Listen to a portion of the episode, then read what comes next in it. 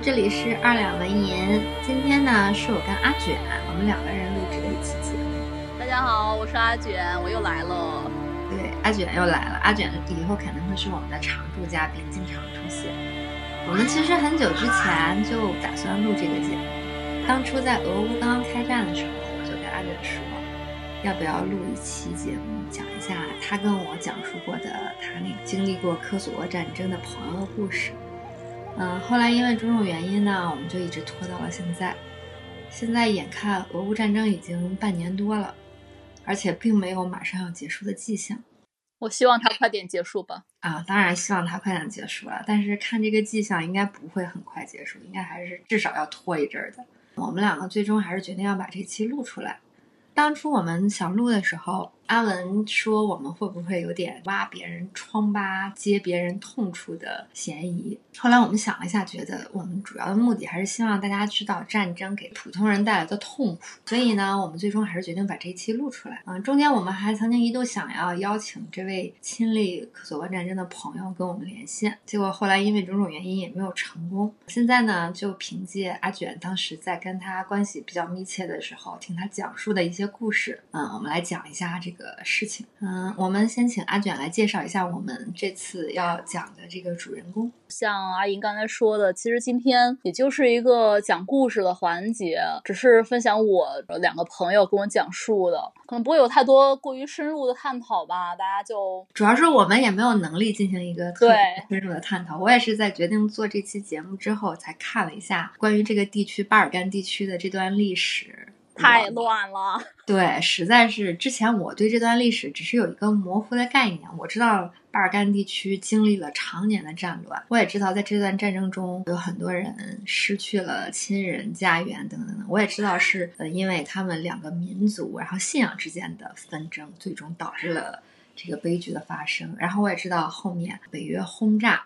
然后我们大家都众所周知的，就是我们驻南联盟的大使馆被轰炸这件事情。但是具体它是怎么发生的，它的时间线又是什么，我真的是一无所知。在我们决定录这期节目之后，我大概看了几本巴尔干地区冲突的书，嗯，基本上时间线我是捋清楚了。但是你要是说让我们深入探讨战争是怎么发生的，然后又是最终怎么结束的，我觉得这个远远超出我们的能力了。我们只是想分享在这个。战争的大背景下，一些普通人，大家到底经历了什么啊？这就是我们的目的。其实今天要讲的是两个人的故事。我是有两个来自塞尔维亚的朋友，然后为了方便吧，我们今天在故事讲述当中就叫他们大哥和二哥，就是一个年龄大一点和年一个年龄小一点的。他们在童年的时候都经历过科索沃战争。今天就来讲讲他们分别跟我讲过的自己的亲身经历。我们这个故事最重要的是讲的是二哥，因为啊，他就出生在科索沃地区，然后在战争发生的时候，他也是一个亲历的状态啊。我们就让阿卷开始讲二哥的故事。二哥是出生就出生在科索沃地区，他出生那个小镇可以说是战争爆发的核心区了。他自己是一个塞尔维亚族，然后他现在是住在塞尔维亚，但是当时他住在科索沃。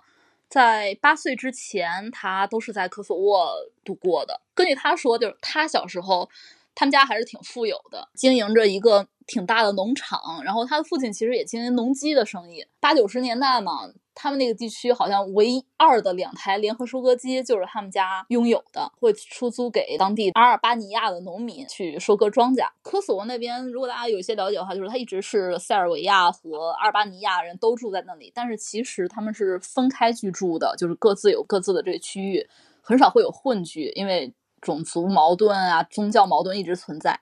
但是二哥他们是住在阿尔巴尼亚人的聚居区。而且在战争之前，他们是有很多的阿尔巴尼亚的朋友、邻居。那之前他从来没有想过有一天他们会反目成仇。其实好像很多不止在科索沃，好多地方都是在种族冲突发生之前，大家彼此都是朋友、是邻居。但是突然当冲突发生的那一刻，对方好像就已经被非人化了。对，非常迅速。对，就像之前卢旺达屠杀。对，就非常典型，就是一夜之间，突然就是邻居就想跟你挥刀相向。巴尔干那个地区，跟大哥去聊的时候，他说其实这个冲突的气氛一直都在，但是因为二哥那时候真的很小，七八岁，他可能感受不到这种紧张的气氛特别明显。对我看了一下历史书，就是他们真的是几百年来这个冲突的氛围都在。对，呃，可能就在在铁托统治那段时间，就是整体他们的呃民族纠纷会相对少一些。但是，一旦当这个一个比较强势的领导人去世之后，好像这个矛盾立刻就有凸显出来。对，其实同样问题也发生在苏联解体那个时候，对吧？对，其实它这个是一件事儿嘛。对，你其实嗯，差不多是一件事儿。对，好，你继续。二哥他是他们家最大的孩子，他还有一个弟弟和一个妹妹。根据他的说法，就是八岁之前嘛，他就是一个特别能惹事儿、胡作非为的孩子，就是家里都挺头疼。他八岁之前就还是相对比较和平的时期，对吧？对，所以就是在他八岁那年，然后爆发突然成长了，呃，突然爆发了这个冲突，对吧？对，然后他就突然开始了一段非常惨痛的经历吧，应该是一九九七或者一九九八，我不记得具体是哪一年。就是突然有一天，他早上是准备去要上学了，他的妈妈拦住了他。跟他说：“你之后不用去上学了，你要带着你的弟弟和妹妹离开科索沃。”当时他完全不知道发生了什么，就只是他妈妈已经把他的行李打包好了，领着弟弟和妹妹走出家门。刚走出家门，就看到门前的街道上就是开过来望不到头的装甲车，轰轰轰轰就这么开过去了。其实对八岁的小朋友来说，就这种一夜突变还是挺吓人的。对，但他当时说，他因为他不知道发生了什么，所以他一开始是有一点兴奋的。就是小孩子吗？啊，是不是有一点类似？就我不用去上学了，我可以去春游了的感觉。对，而且是就突然看到了大型机械、装甲车，就有小孩子那种天然的兴奋。但是很快的，这种兴奋就急速的坠落了。他带着弟弟妹妹被他的妈妈送上了一一辆大巴，那是一个专门运送塞族人离开科索沃的一个大巴。跟他们一起走的还有他爸爸的一个好朋友，是一个阿尔巴尼亚人。他的爸爸妈妈不能跟他一起走，因为他们在当地全都是财产嘛，就是房子、农场、公司。他们如果这样就逃走了，就是身无分文了。所以他爸爸妈妈是准备留下来处理这些财产，但是又放心不下三个小孩子，然后拜托了这个阿尔巴尼亚大叔跟他们一起上这个大巴。哎，我想问个问题啊，他们是塞尔维亚人要离开科索沃，这个阿尔巴尼亚大叔他为什么要离开当地？他没有离开，他就只是帮朋友一个忙，然后送孩子到当时塞族人的营地，相当于难民营。啊，那还是一个很有义气的朋友。对，而且这个大叔后来救了他们的命。他们上了这个大巴，就大巴一路就往科索沃跟塞尔维亚边境去开。但是他们后来经过了一个小树林的时候，就遇到了阿尔巴尼亚的武装分子。从二哥的角度来说。这些人都是恐怖分子，每个人都蒙着脸，拿着枪，就是我们印象当中那种恐怖分子的打扮，拿着枪让所有人下车。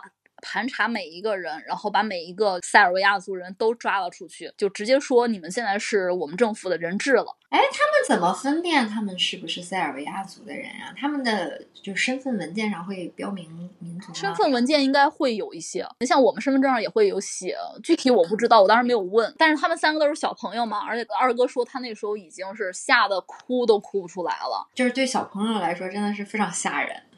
对。然后就这个时候，跟他们一起的那阿尔巴尼亚叔叔就站了出来，说：“这三个孩子都是我的孩子，我是阿尔巴尼亚人，他们也是阿尔巴尼亚人，求求你们放过我们。”然后真的就把他们给放了。但是具体交涉怎么交涉的，他没有跟我说。就是总之最后就是他是不是也不记得了？就是因为实在是太小了。我觉得他应该还是记得，他没有具体说，当然也有可能是我听漏了，因为他的英语也不是那么好。对对对，主要是英语也不是他的母语，也不是你的母语，也不是我的母语。我们每次交流其实都是有部分就是会靠蒙，然后反复确认，然后就是，但是总之这个大叔就带着他们，就带着他们回到大巴上。这大巴上有一些是阿尔巴尼亚人。然后就还是继续朝他们目的地去开，但是被查出来的塞族人就留下来了。那些塞族人里面有他熟悉的人吗？他知道后面他们发生了什么吗？他说他没有特别熟悉的人，但是大家可能就邻居街坊，但是不是特别认识，因为他都是成年人。这也是很幸运的，他们就这么被放走了。真的完全就是运气，太运气了。但是二哥说，即使他们当时幸存了，直到很久很久以后，他还是会做噩梦，然后梦到那个时候跟。其他人一起下了车，被杀害了。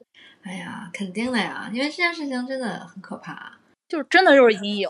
对呀，你看我参加个高考到现在，如果 压力大或者什么的时候，我还会梦到考场。对我还会梦到考试，然后所有题我都不会。这个真的是，你说跟他比起来，高考算什么呀？对啊，我感觉这个事儿可能一辈子也过不去。真的是有有可能过不去，而且对他整个的就是人生之后的成长的他的价值观，他看世界的角度就会完全不一样。嗯，那绝对的。就他们在这大巴上，就最终还是一路到了边境，到了塞尔维亚的控制区，然后在交界地是有难民营的，兄妹三个就在难民营里一直住着，等他爸爸妈妈来。就但是那时候小朋友也还是比较没心没肺的，他就说那时候他没事儿，因为太没事儿，也不用上学，就会带着他的弟弟去难民营旁边那条河里抓鱼、钓鱼。但是很快北约的空袭就开始了。他们钓鱼的时候，肉眼看到的就是导弹拖着烟会在头上飞过来飞过去，然后他们那时候就躲在桥洞底下去躲一躲，然后一会儿啊，那个这这波导弹过去了，这波轰炸过去了，就又又出来抓鱼，就还挺没心没肺的。我觉得也不见得是没心没肺。当这个东西已经变成你生活的常态的时候，你肯定也还是要需要一些，嗯，怎么说？你还是需要一些，就生活中可以让你开心一点的事情，把这个生活过下去，苦中作乐。对，一方面是因为他是小朋友，另一方面就是人类如果想活下来，这是我感觉这是一种就是人类的大脑的应对危机的一种应对方式。应对方式，对对，你看，就像是在德国当时屠杀犹太人的时候，我也看过有的书里写，当时已经非常紧急了，大家可能要躲在很艰苦的地方，但是也会就是有一些小小的快乐，能让大家觉得这个日子还能过。因为我觉得如果不是这样，真的是。活不下去，这就真的就没没法过了，就真的真没法过了。然后更幸运的就是二哥的父母最终也逃了出来，就跟他们团聚了。他们把农场、公司、房子，还有所有机械都用非常便宜的价格卖给了原来的阿尔巴尼亚邻居。原本觉得是邻居和朋友的人，会在这个时候给你压价，然后真的是卖的非常便宜。但是好歹套了一些钱，能带着孩子继续开始生活。嗯，这就是人性的一部分啊，就是人类就是这么见利忘义。其实二哥后来也说，他们家也没有去怨恨那些人，肯会买下来给他们一点钱，就已经是当时那个情况下，怎么说呢，够够义气的了，对对吧？因为你们反正迟早是要逃走的。对对对，这这不是呃，怎么说呢？我本来想说这不是一个民族问题，是人性问题。但是我想了想，这个东西世界上根本就没有所谓的民族性问题，都是人性问题。就我们是从二哥的角度去讲这个问题，我们今天都是塞尔维亚族人的角度去讲这个问题。其实你要从阿尔巴尼亚族人，他可能会讲出一个一样的故事，只是双方的角色换掉了。对，因为当时真的很混乱。对，嗯，我们决定要讲这个话题之后，我也看了一些就是关于这个的文献和书。基本上我看完的感觉就是，当地就是就一团混乱。对，你说哪个种族是一个完全的受害者也没有，就是大家都是在受害者的同时也是是加害者。对，对对对，就是每个种族都有自己的极端分子，然后也有自己大批的这种普通的无辜的老百姓。就是这个问题，就是真的是很很复杂。对。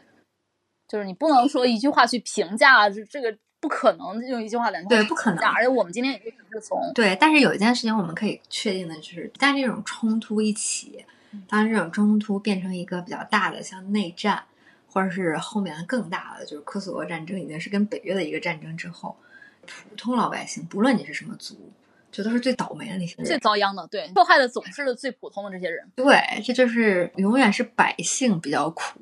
嗯。对，当时我其实我第一次给你讲这个事儿的时候，你当时问过我，你在我讲所有事情之前，你就问过我说，想知道二哥的家人有没有都活下来。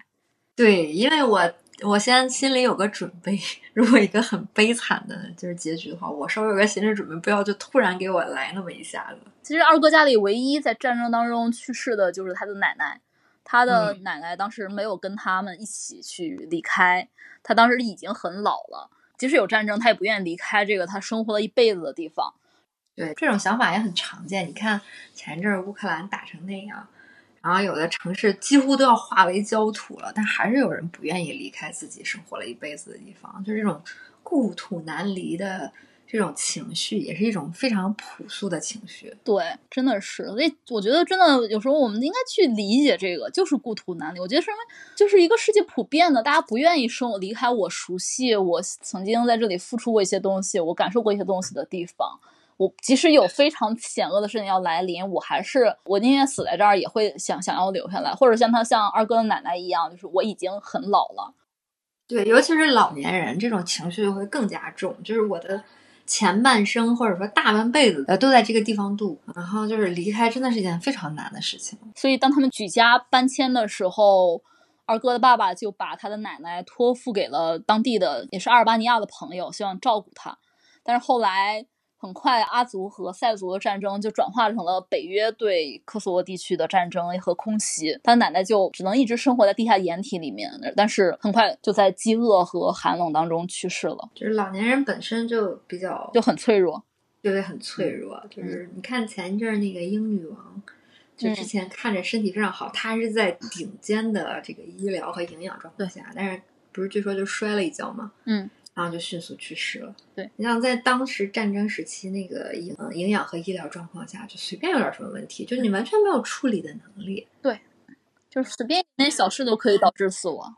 对对对，就是人命如草芥。嗯，就是老人和儿童真的是最危险的一些群体。嗯。但是后来他们也没有办法回去去安葬他的奶奶，就只能是草草了事。唉，就是怎么说呢？逝者已经逝去，活的人还要。逝者来说已经是没有什么了，但是对活着来说，其实这个也是对对他们家里人的一个挺大的伤害吧。对，但是就是活着的人还是要努力活下去。嗯，对。然后其实这就是二哥讲他他经历科索沃战争的一个主体。但是我还有一个故事，也是他讲给我的。但是这件事情没有任何的实证，而且他作为塞族人，他有他的这方面立场，所以大家听接下来这段故事的话，可以就是辩证的听一听。对，辩证的听一听吧，听个故事。就是二哥说，在一开始他把这个称作是阿尔巴尼亚的暴乱嘛。他说，这个暴乱一开始的时候，塞尔维亚是一直没有派军队过去的，就是只有当地的警察和特警在维持，也是一度把这个呃暴乱给镇压住了。他们。最接近成功的时候，把阿尔巴尼亚的恐怖分子包围到了只剩下五十五个人，所有人都开始在那儿说，可能开始念念经了，就是已经觉得要全完了。但是当时包围他们的警察被阿尔巴尼亚人贿赂了，于是包围圈就开了一个口子，这五十五个恐怖分子就全部都脱身了，他们成了后来整个大暴乱的头目。而且由于他们是算是死里逃生，被英雄化了是吧？对，被英雄化了，就宣传的是一个上帝的旨意。然后鼓动更多人来加入这场圣战。阿尔巴尼亚人不是信伊斯兰教吗？对啊，那他是上帝的旨意吗？不，上帝不是伊斯兰教和基督教就是共同，他们都是其实同宗同源嘛。他们都是信一个一个真神，就是他们真神的旨意，嗯，然后来鼓动人们来参加加入他们的队伍，然后迅速他们的队伍就在平民当中也扩大了，由于宗教的影响。嗯，我觉得这个故事有一点都市传说的意思。对，其实他接下来讲他讲的这后面讲两个故事都挺都市传说的，所以有时候大家辩证来听一下。当大家是在冲突双方他有一个立场的时候，而且这个故事真的嗯很传奇，你知道吗？就更加都市传说。对，就如果我们的听众里有对这段历史特别熟悉的，嗯，有自己了解的，我们也欢迎大家在评论里留下自己的看法。就是因为我和阿卷的历史知识，然后对于这段历史和地区的了解，就是很难驳斥这段话。虽然我们在直觉上觉得这件事情呃很像一个都市传说，但是就是具体到如此地步。我们也很难驳斥它，就是只是说出来，然后给大家一个当地塞尔维亚族人的记忆的那么一个看法。当然，我们之前也特意说明了，说这是一个嗯单方面的故事，而且并没有任何的旁证。如果有不同意见呢，非常欢迎大家在留言里嗯跟我们讨论一下这件事情，给我们增加一点对这段历史的一个知识。接下来。二哥给我讲的第二个故事也更像一个都市传说了，就是关于北约开始轰炸科索沃的理由。那我们都知道，北约开始轰炸科索沃是因为说那里发生了塞尔维亚族对阿尔巴尼亚族的种族屠杀。但是对这件事情，二哥是有一个不同的说法的。就他说，所谓的平民屠杀，其实是当地塞尔维亚政府的警察去扫荡了恐怖分子的一个据点，而且杀掉了五十七个全副武装的恐怖分子。但是北约的部队就立刻进场去控制了现场。等到联合国的人再进驻现场去调查的时候，所有这些被杀掉的恐怖分子的武器都被拿走了，然后身上也被换上了平民的服装。这时候就是要尸检嘛。嗯，二哥是说他有一个亲戚，一个阿姨。是验尸官，当地验尸官，然后他负责了这场尸检，他是检验出来这五十七个人手上都是有枪击残留，就得出一个结论，就他们不是平民，他们是拿过武器的，他们是武装分子。然后他就拿着这个报告去找联军，要求他先去跟美国大使汇报。他说他讲到枪击残留的时候，美国大使就抄起桌子上的烟灰缸砸了过去，然后让他重新说。他又说了一遍，还是按照原样说，就被士兵按住，直接用烟灰缸去砸他的头，跟他说让他改口，不改口的话继续打他。然后他就再也不说一句话了。但是这份应试报告从此就消失了，然后也就被报道成了发生了塞尔维亚族对阿尔巴尼亚族的种族屠杀，然后开始了空袭。然后这个阿姨也试图找记者去曝光这件事情，但是也没有人说敢去曝光这件事情。这个故事的问题就在于它的细节听起来就太像，太像杜如他说了，对，就特别像北京出租车大爷给你讲的 国家领导人的轶事，有一种就是在床底听见了的感觉。对，但是二哥补充一个细节，说他之所以知道这么多细节，是因为那个验尸官是他的亲戚，所以他知道。但是这种我有一个亲戚，我有一个朋友的故事，就是我们也只是姑且听之，对吧？嗯，而且这个。抄起烟灰缸砸过去啊，或者什么这种事情，非常有小暴风。嗯，因为我们没有能力就是验证这个故事的真假，而且我跟阿卷都觉得这个故事假的概率至少一部分是假的概率非常高。但是就从这个故事我们可以看出，当地塞尔维亚族的人在经历过这场战争之后。他们对于这场战争的态度是什么？他们对于这件事情的记忆是什么？所以在讲完这个故事之后，我还特意问过阿卷，他们举家搬到了塞尔维亚，然后也开始了一段新生活。他们作为塞尔维亚族，他们对阿尔巴尼亚族是有仇恨的吗？他们在这个对这件事情的记忆到底是什么样子的？就是我没有直接问过二哥这个问题，他当时说到这个事情也会很模糊，因为他说他有很多的朋友邻居是阿尔巴尼亚人，他不觉得他们是凶手，他们是坏人。其实对塞尔维亚人来说，他们的怒火主要集中在北约和美国身上。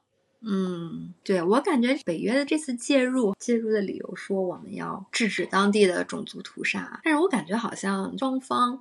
不论是塞尔维亚人还是阿尔巴尼亚人，对这件事情的态度都是极度反感。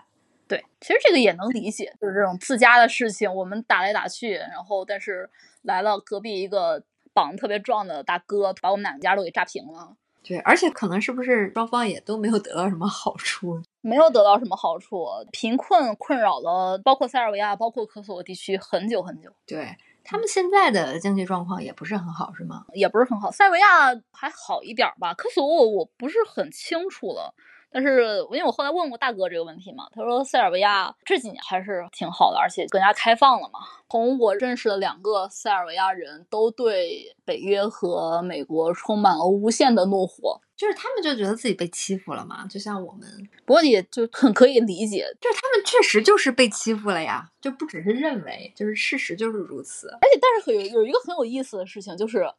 虽然他们对美国充满了无限的怒火，但是该去美国挣钱的还是会去挣。就是人类就是这么实惠，你知道吗？对，人类就是这么实惠。啊，大哥二哥都去美国挣过钱。对，人类就是这么实惠。骂他们是一回事儿，挣他们的钱是另外一回事儿。二哥后来处在一个半失联的状态，我们本来想看能不能跟二哥做一个连线，后来因为种种原因吧，也没有做成。还好，我们还可以联系上大哥。大哥虽然在科索沃战争期间并不处在一个战争的核心，但是呢，也可以作为一个旁证。就在我们做节目的前几天，阿卷又联系到了大哥，问了他一些跟科索沃战争相关的问题。我们现在就请阿卷来讲一讲大哥当时的经历。战争爆发的时候，大哥是十二岁，他比二哥要呃大一点，大四岁是吧？没有大四岁吧，大三岁。因为大哥没有住在科索沃地区，他是住在塞尔维亚区，所以一开始科索沃打起来的时候，外边还没打起来，没有被轰炸。大哥体会到战争的时候，大哥十二岁，那时候二哥可能是十岁、九岁。虽然同在南联盟境内，但是由于地理位置的不同，他们对战争的体感是有一个时间差的。对，是的。然后那时候大哥是十二岁的时候，他住在离科索沃不远的一个城市。因为本身说实话，那块地我们说是一个国家，但是如果你看地图，你会知道，整个连科索沃带塞尔维亚本身就是一块很小的地方。尤其是对于我们中国人民，对我们中国人来说，它真的就是很小的一块地方。对，做节目之前，我特意把地图找出来看了看，就整个巴尔干地区，包括南联盟啊，包括希腊呀这些，就感觉都加起来也没有很大，加起来也就是中国几个省那么大。对对对，非常小。嗯，我因为我记得好像说塞尔维亚好像大约面积等于江苏省。对我们中国人民习惯就是衡量一个外国国家，除了像什么美国、俄罗斯这种大国，就是相当于我们的哪个哪个省。对，就是有个形象一点的观感嘛。当时大哥是他住在科索沃边境也不是很远的一个城市，所以他真正感受到战争就是北约开始轰炸。但是他也说，他们从小就已经习惯了动乱，因为自从铁托死后，南联盟就在不断的解体，到处都是这儿又打仗，那儿又打仗了。对，在科索沃战争之前，他们波黑那边也打了一很大的一仗吧？对，爱沙尼亚，他当时跟我说了好几个地方，从他能记忆起的哪里哪里有在打仗，但是他真正直面战争就是北约轰炸。哎，你有没有问过他，如此动乱的一个环境，然后当他就直面战争的时候，跟只是听说附近哪儿打仗，有有没有什么特别大的不同？嗯，没有具体的问过这个问题，但是他去描述这个战争场景，你就会觉得还是很不一样的。但是就他当时说，整个城市已经见不到成年男性了，所有的成年男性都加入了军队，就开去科索沃了，只有妇女儿童。他们是政府征兵吗？对，政府征兵。嗯，就所有的成年男性都已经加入部队了吗？对，因为这个地儿本来没有多大，要打仗了，要要集结军队了，基本上就是成年男性都去了。嗯，对，就有点像那个乌克兰现在，他们开战之后好像就要求十八岁以上，多少岁？六十岁以下还是多少岁以下的，就成年男性就不许出国嘛？不是很多难民出逃吗？然后他们就有这个要求，就要求你必须留在国内。估计是不是政策也都差不多？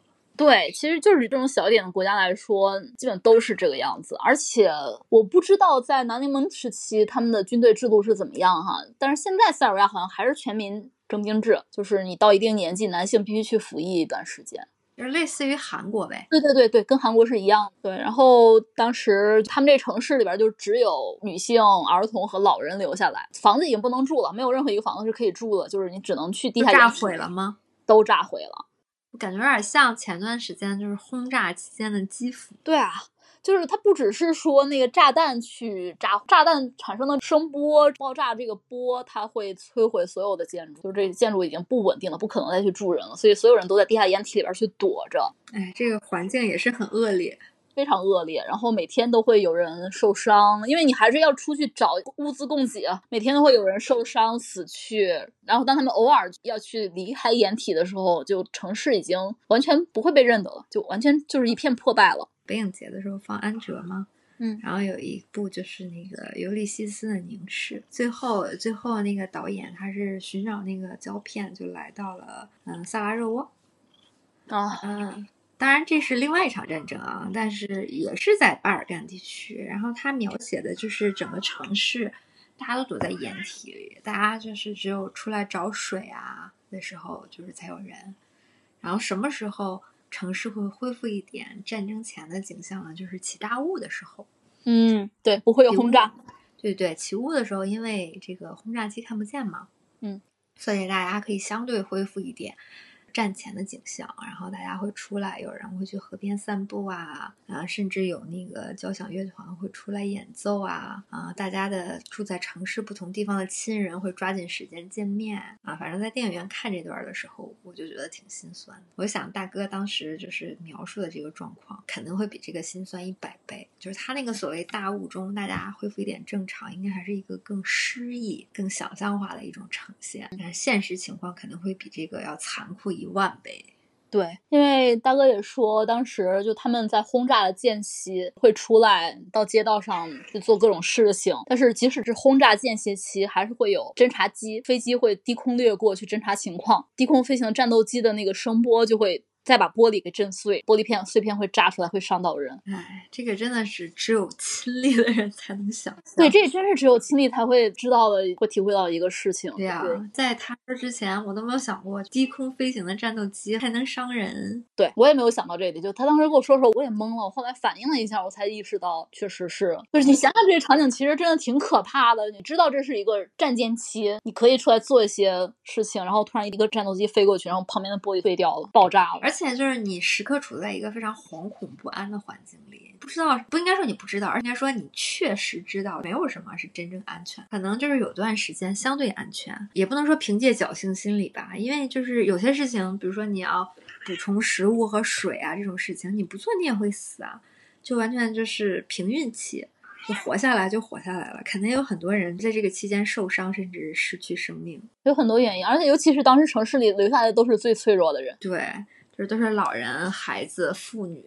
然后大哥的家也在那个轰炸当中被毁了，他说。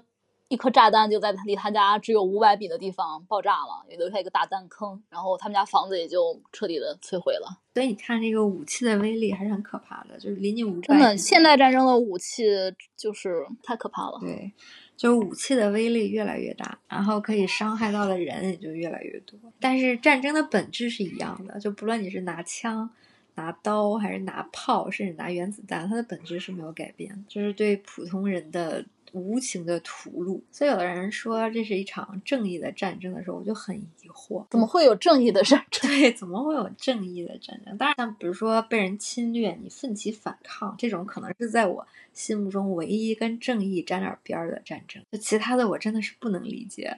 就是所有的战争都是对普通人的巨大伤害。哎，我不知道你有没有听过一句。谚语，就后来我才知道这句话是就是从巴尔干半岛那边传出来的。国王派出了他的呃军队，然后农民派出了他的儿子。战争结束之后，国王带回财富，农民带回儿子的尸体。我可能是看过类似的描述，就在前一阵儿那个俄乌开战之后，我绝对是在社交媒体上见过，就是类似的描述，可能细节上有差异。当时二哥跟我说的，他是说这是一个他们那儿的谚语，因为巴尔干半岛自古以来就是战乱频发之地。对对对，我最近看了看历史，我就感觉巴尔干半岛的这个战乱跟中东地区的战乱也差不多，真的是自古以来就是非常混乱。那地方确实是一个战略要地吧？对对对，兵家必争之地这么一个感觉。对。而且科索沃地区也是对塞尔维亚族非常有意义的那么一个地方，文化的发源地。对对对，曾经一度还是他们的首都，当然这个比较久远啊，不是现在。对，其实你要说当时科索沃战争开战之前。就塞尔维亚人在科索沃的人口占比已经差不多百分之十了，就他们才才是那地方少数民族。对，塞尔维亚政府不愿意让科索沃独立，很大一个原因就是那地方是塞尔维亚人发源的地方，相当于塞尔维亚的耶路撒冷嘛。对对对，就像之前俄乌开战的时候，看到一些文章说，俄罗斯之所以不愿意放弃乌克兰，也是因为就是罗斯基辅是斯拉夫文明的一个发源地，对吧？对，嗯，就是所以有好多事情在就是切实利益之外，它还有一个民族或者是宗教感情感，对情感相关的一些东西，嗯，所以这件事情真的很复杂。对，但是你说到底，你因为这些情感方面或者说是尊严方面的东西，你其实其实是切实伤害了普通人的生命，也是以普通人生命为代价的。嗯，对，对吧？对对对，这个当然是一个没有意义的问题。但是这事儿就真的是没法讨论下去。有多少战争都是因为这种原因才而开始的？对，最后以鲜血结束，对吧？对对对，嗯，就像我们之前说了，像中东，像耶路撒冷，它也是三教的圣地。然后你说这个地方到底应该属于谁呢？就是真的是非常难解决的一个问题。就是大家都觉得这是我们的圣城，我们在历史上曾经在这个地方待了很长时间，这个地方应该是属于我们的。然后所以就造成了现在这样一个非常混乱的情况。对，就就是各说各有理，对，各说各有理。我觉得这个事情很难，就是靠自古以来来决定这件事情。是很难说啊，但是这不是一个非常经常用的一个借口。对啊，这句话说的可能又要被什么了？就是多少战争都是因自古以来而起。对，就是作为普通人，今天做这个播客，就是想让大家知道自古以来，然后所谓情感因素这个东西，它当然。